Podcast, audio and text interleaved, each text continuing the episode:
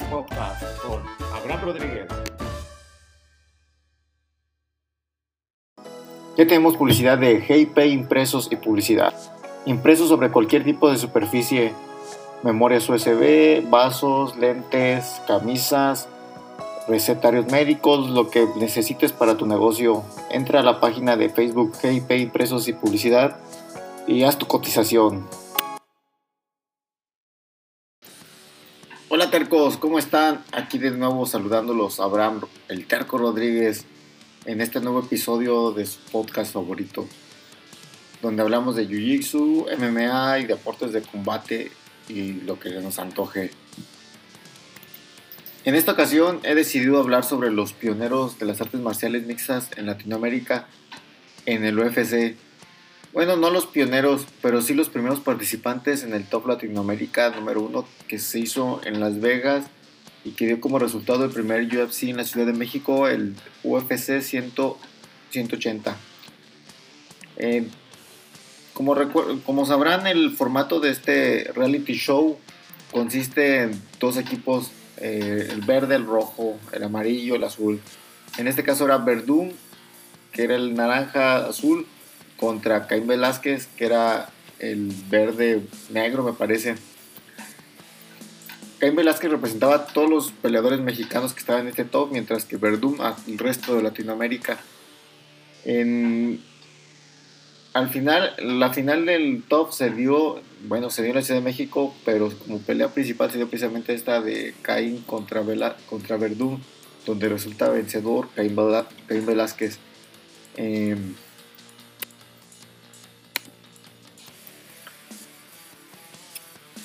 Bueno, en el equipo de Caín Velázquez, al menos en son dos pesos los que, se, eh, los que se enfrentan en este reality show, el peso gallo y el peso pluma. En este caso, Caín en el equipo de Caín Velázquez, en el peso gallo estaban Enrique el Bure Briones, José Teco Quiñones, Alejandro el Diablito Pérez, que pasó a, nombrarse como Turbo, Turbo Pérez, y Marco Saico Beltrán. Y en peso pluma estaba Gabriel Mogli Benítez, Jair La Pantera Rodríguez, Rodolfo Fito Rubio y Macio Fulen. Por parte del equipo de Verdum, en el peso gallo estaba Marlon Chito Vera, Bentley Seiler, Guido Canetti Freddy y Freddy Serrano. Y en cuanto al peso pluma estaba Alexander Torres, Diego Rivas, Leonardo Morales y Humberto Brown. Algunos de estos nombres les seguirán sonando bastante conocidos, puesto que siguen peleando como Pantera Rodríguez, que es una superestrella en ascenso, pero otros no tanto. Eh, y esto es parte de, de esto, el llegar a este reality show, aunque te asegura un debut, no te asegura mantenerte, y de eso quiero hablar. De que a veces no se trata precisamente de, de llegar, sino de mantenerse. Todos ellos tuvieron su oportunidad de debutar, todos en algún punto, la mayoría debutó en el UFC 180. Sin embargo, no se pudieron mantener por diferentes razones. De hecho, de varios de ellos no encontré ya demasiada información. Eh, encontré su última pelea o tal vez que se siga preparando, pero en realidad ya que siga peleando de lleno o que se mantiene activo en un nivel de élite, eh, ya no, no, hay mucha información. Sin embargo, hay otros que sí, ahí les fue bien, les sigue yendo bien, y a los otros no tanto, pero hoy siguen manteniéndose y luchando en ligas más pequeñas que el UFC, pero siguen dando muy buen espectáculo. Y pues así son los deportes y la vida en general. A algunos les va mejor que otros dependiendo del esfuerzo y del enfoque que tengan. Así que comenzamos con el primero de la lista. Eh, esto lo encontré así en Wikipedia y conforme los fui encontrando los voy leyendo. Y la información que fui encontrando. El primero es Alejandro el Diablito Pérez. Bueno, eh, se cambió recientemente al turbo. Desconozco la, razón, encontré en internet por qué se cambió turbo, pero su razón estuvo. Eh, como dato curioso, cuando él empezaba en el 2010 más o menos, bueno, por ahí del 2010, él se presentó en mi ciudad, en Salamanca, en una empresa que se llamaba World Fighters. Yo estaba mesereando y lo conocí, apenas iba eh, se iba dando a conocer, pero ya era el estelar de, de ese evento, un tipo muy humilde y vaya, llegó lejos cuatro años después ya estaba presentándose en el top. Bueno, él es de, Aguascalientes. Mm, el, Él fue el ganador de su respectiva categoría, el peso gallo. Su primer pelea dentro del top se dio contra Freddy Serrano, le ganó por decisión unánime. Pues, luego se enfrentó a Ido el Ninja Canetti, a quien lo venció por knockout en el round 1.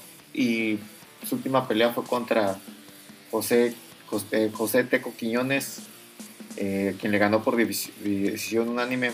Esta última pelea, eh, además de ser la final del top, fue su pelea debut en el UFC 180. Así que desde aquí ya le contó su récord. Él es uno de los que mejor le ha ido. Actualmente se mantiene dentro del UFC. Ha ganado performance de la noche. Eh, ha tenido, contando esta, 11 peleas dentro del UFC con solo 3 derrotas.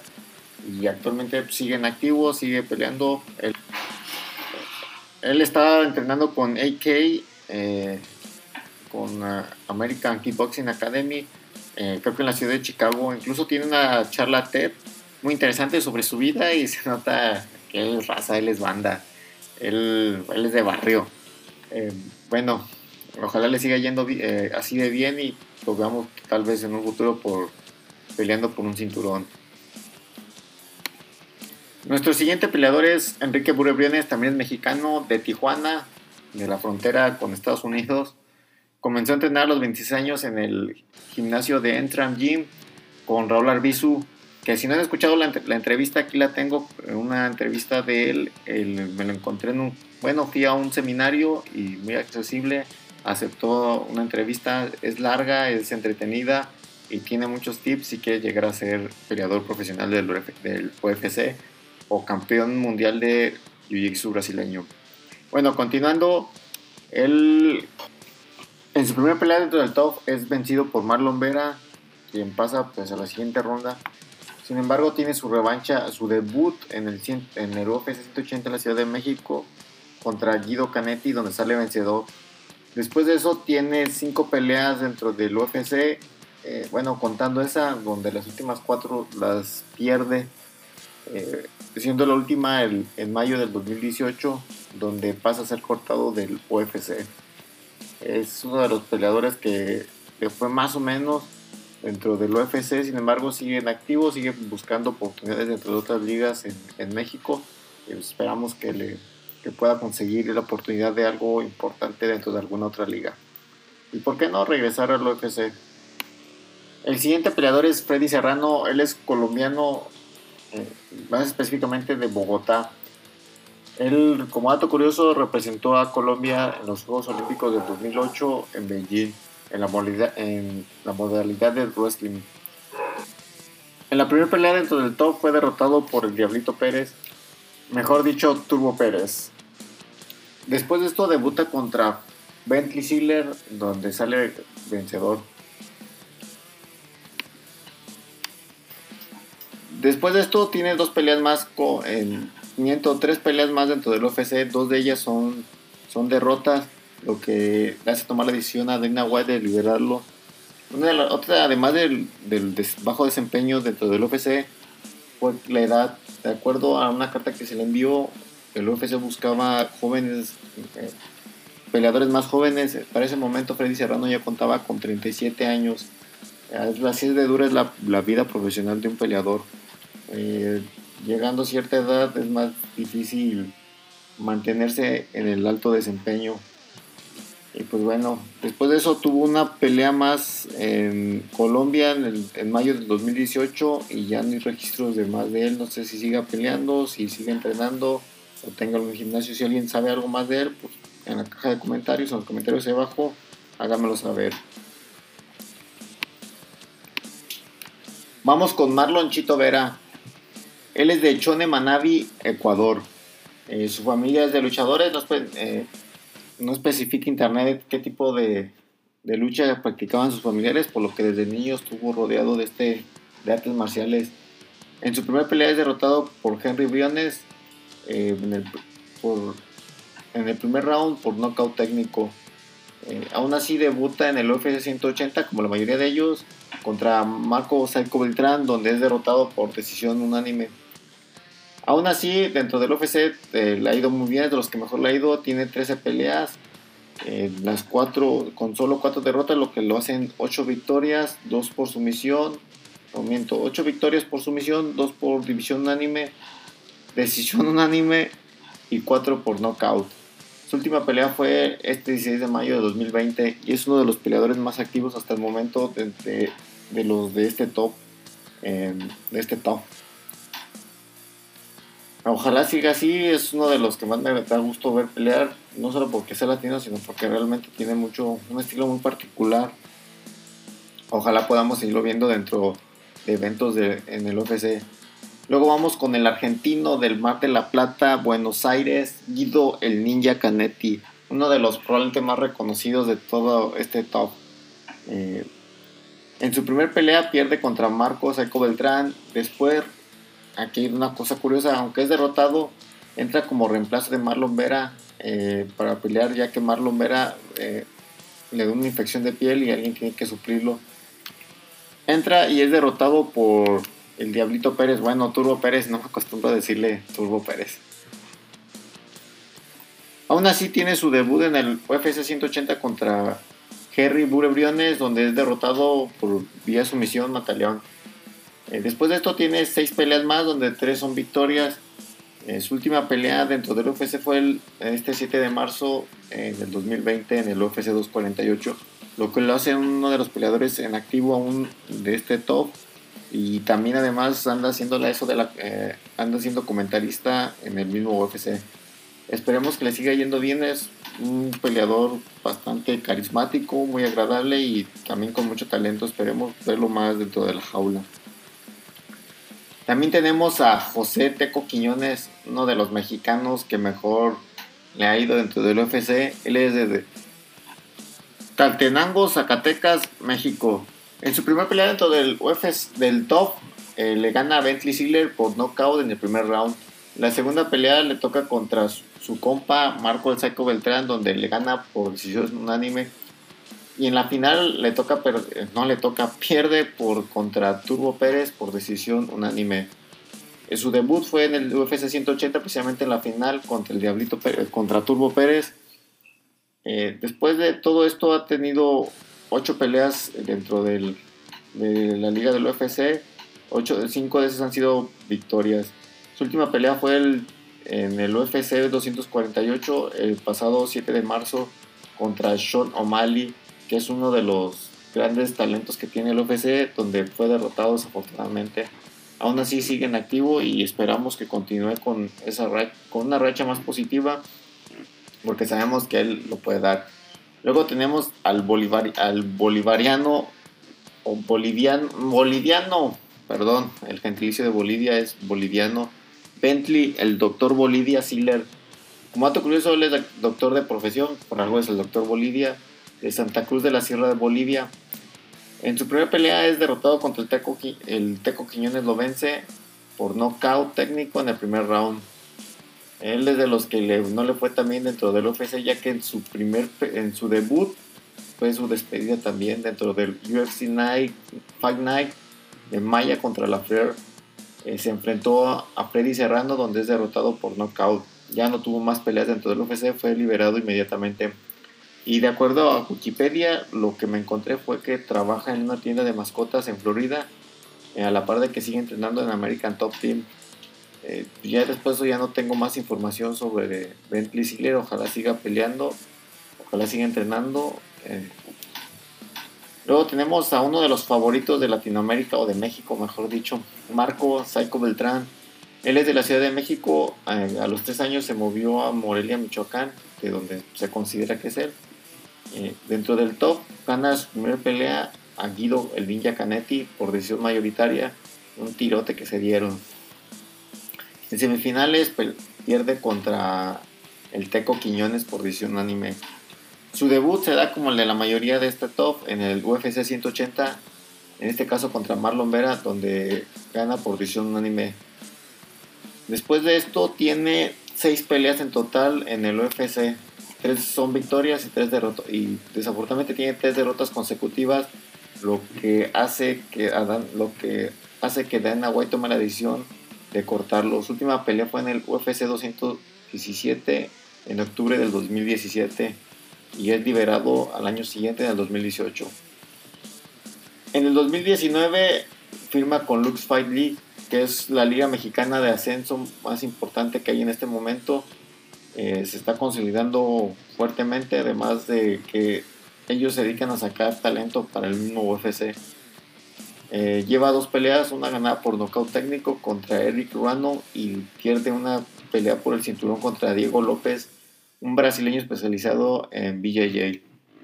Ah, sin embargo, es todo un, un espectáculo ver este peleador y ojalá pronto podamos verlo regresar al UFC. Con esto terminamos el peso pluma, perdón, el peso gallo. Ahora brinquemos al peso pluma. El primero de los de peso pluma es Rodolfo Fito Rubio de la Ciudad de México. Su primera pelea la gana contra Alexander Torres por sumisión en el segundo round. La segunda pelea que tiene es contra el Jair el Pantera Rodríguez, la cual pierde por sumisión. Se rinde por los golpes. La verdad parecía que le iba a ganar eh, Rodolfo. Eh, sin embargo, bueno, ellos dos eran muy amigos, y muy amigos dentro del top.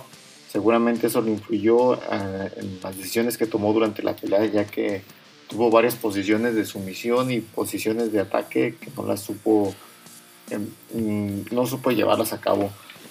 Pienso que pudo haber sido algo de eso, que a lo les afectó bastante el hecho de que durante todo el top fueran amigos y de repente tuvieran que enfrentarse entre ellos.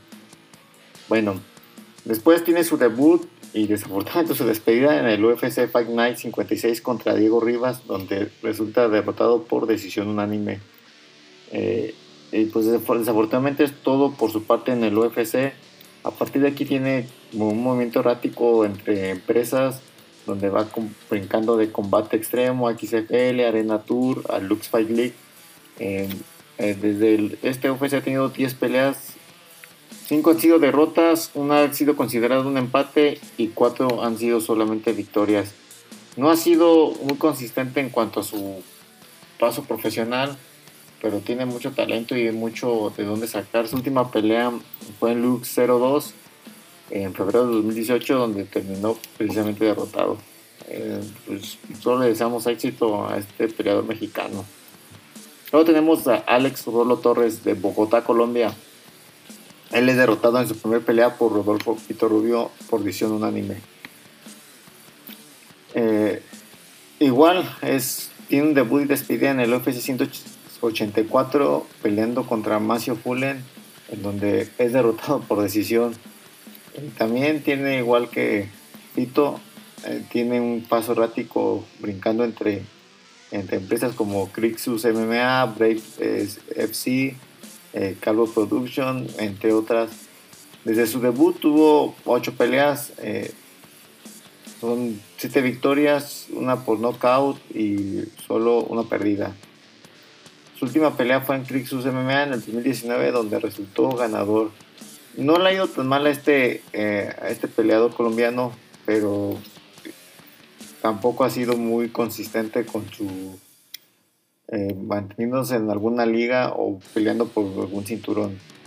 Esperemos se siga manteniendo en activo, ya que su última pelea fue en el 2019 y todavía siga queriendo más de, las artes marciales mixtas. Continuamos con Jair Rodríguez, es la gran estrella del, en ascenso del UFC. Se ha, eh, vaya, eh, tiene récords increíbles dentro del UFC. Por mencionar algunos, tiene tres actuaciones de la noche, tres desempeños de la noche, tiene tres peleas de la noche, perdón, y además tiene el knockout del año y en una ocasión juntó las tres, desempeño, pelea y knockout del año esta noche fue contra el Korean Zombie con ese knockout espectacular de, codo de reversa. Él es de Parral, Chihuahua, México. Y él fue el, pues, gran ganador del Top Latinoamérica del peso gallo. En su primera pelea fue contra Humberto Brown en el segundo round. Continuó, en la siguiente pelea fue contra Fito Rubio, donde le gana por sumisión. Eh, más bien, más que sumisión, se, se Fito tapeó por golpes. La final fue contra Leonardo Morales, a quien le ganó eh, por decisión unánime. Su debut fue en el UFC 180, donde lo hicieron todos, donde resulta pues el ganador. Hasta el momento tiene nueve peleas, eh, solo una derrota contra Frankie Edgar, quien lo derrotó por nocaut técnico. De este peleador se pueden decir muchas cosas ahí. Es el, la gran estrella del top. Pero bueno, por el momento lo dejaremos así. Pasaremos al siguiente peleador que es Humberto Brown. Él es de la ciudad de Panamá y pierde en su primer pelea contra Jair por sumisión en el segundo round. Igual que la mayor, que varios de ellos eh, en el UFC 180 fue su debut y despedida perdiendo contra Mowgli Benítez por sumisión en el tercer round.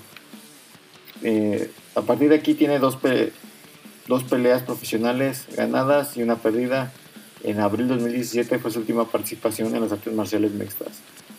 Ya no tengo más información de él. Si alguien sabe más, favor de comentarlo. Tenemos a Masion Fullen de Guadalajara, Jalisco, quien en su primer pelea eh, contra Leonardo Morales eh, pierde en el segundo round por knockout. Su debut fue en el UFC 184 contra Alex Torres, donde vence por, eh, por decisión dividida. En total, tiene tres peleas dentro del UFC, solo gana una y pierde las últimas dos. Por lo tanto, el UFC decide liberarlo en el 2016. Después de esto tiene tres peleas, eh, dos son en Brave, FC, una ganada y una perdida, y una pelea más en FFC donde resulta ganador. La última pelea que tiene es en septiembre de 2019 donde resulta vencedor, eh, se mantiene activo y esperamos que continúe así. También es uno de los grandes peleadores mexicanos, de los grandes talentos que tiene este país y esperamos que pueda seguir con un paso ganador. Leonardo Chimi Morales, de Managua, Nicaragua. Él llega hasta la final venciendo en, primera, en su primera pelea a Macio Fullen por knockout.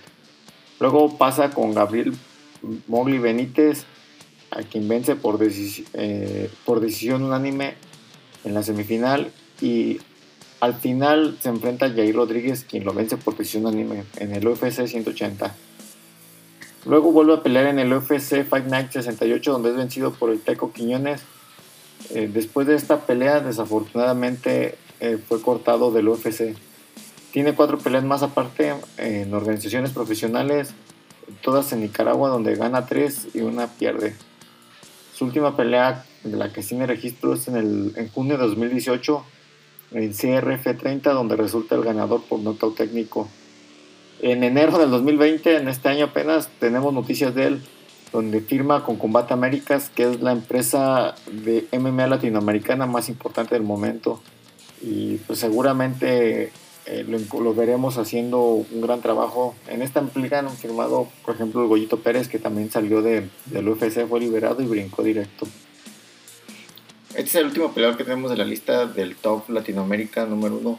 Estos peleadores dieron a conocer las artes marciales mixtas en México marcaron un antes y un después en este deporte hacia abajo en Latinoamérica.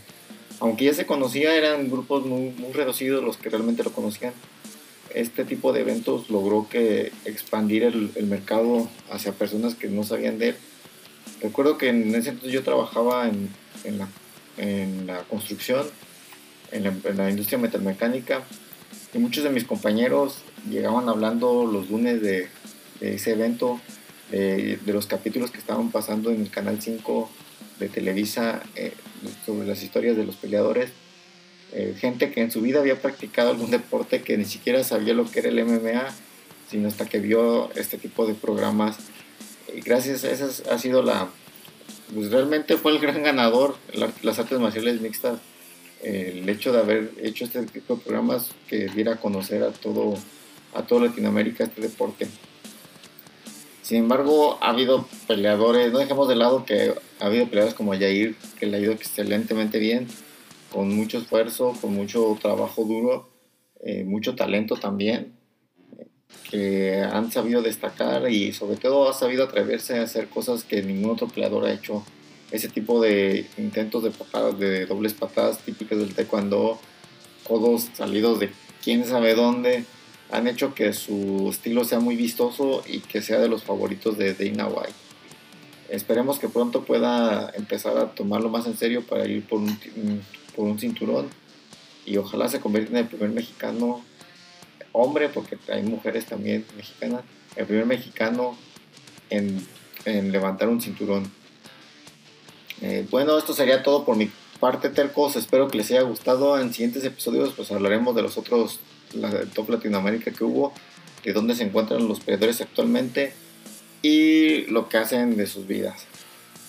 Eh, si les gustó esto, ya sabes, comparte con tus amigos, con tus seres queridos, con quien más confianza le tengas.